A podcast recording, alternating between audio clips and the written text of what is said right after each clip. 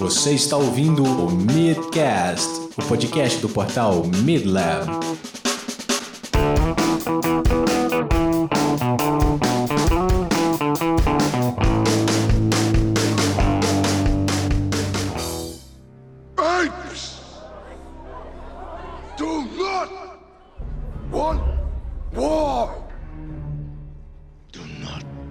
Macaco não mata macaco.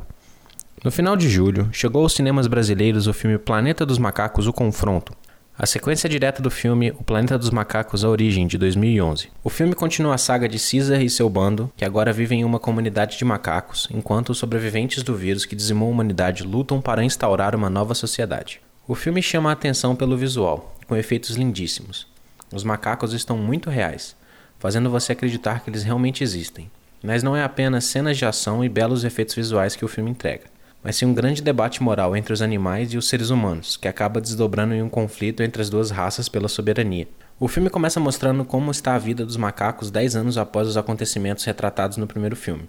Na sequência, mostra como está a vida dos humanos, que agora sem recursos precisam entrar no território dos macacos para reativar uma usina hidrelétrica.